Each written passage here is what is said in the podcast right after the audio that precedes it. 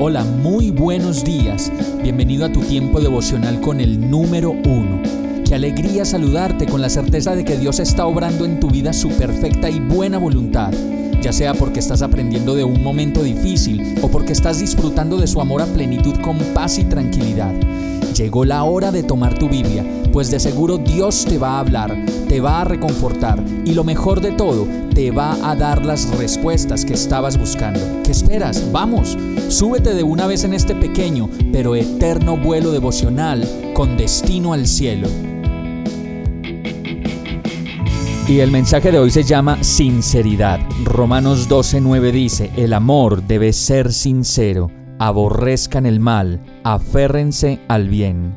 Una de las características del amor verdadero es la sinceridad y parte de ella es esa capacidad que nace espontáneamente, sin mentiras, con verdad, sin fingimientos o segundas intenciones, pues a veces y en la mayoría de los casos nos relacionamos con las personas porque nos conviene.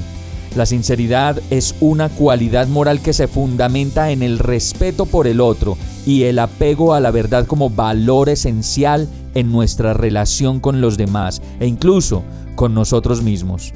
Una persona sincera es aquella que dice y actúa conforme a lo que piensa y a lo que cree.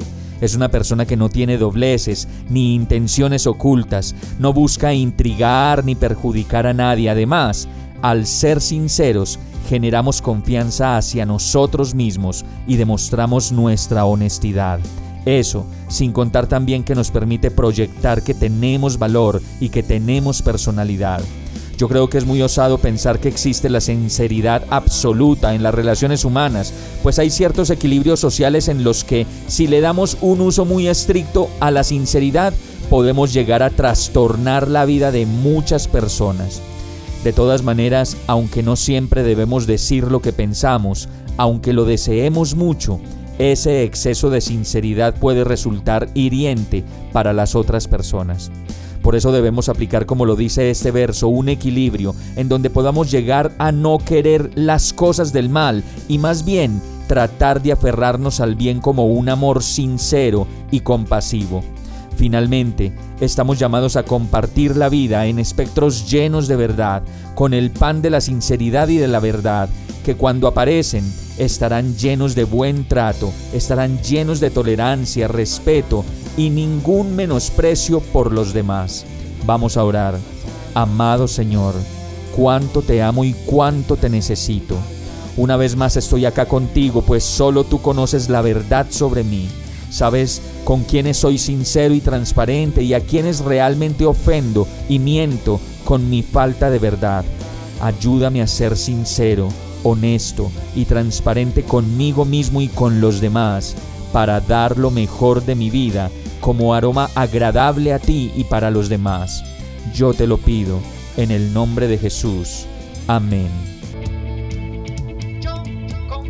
Hemos llegado al final de este tiempo con el número uno no te detengas, sigue meditando durante todo tu día en Dios, descansa en Él, suelta los remos y déjate llevar por el viento suave y apacible de su Santo Espíritu. Solo compártelo con quien lo necesite y ames. Hoy, de la mano de Dios, todo será un gran día. Para más información visita nuestra página www.iglesiabierta.com o llámanos al 313-334-0116. Oramos y rogamos para que cada día te enamores más de Dios y para que no pares de pasar todo tu tiempo con el número uno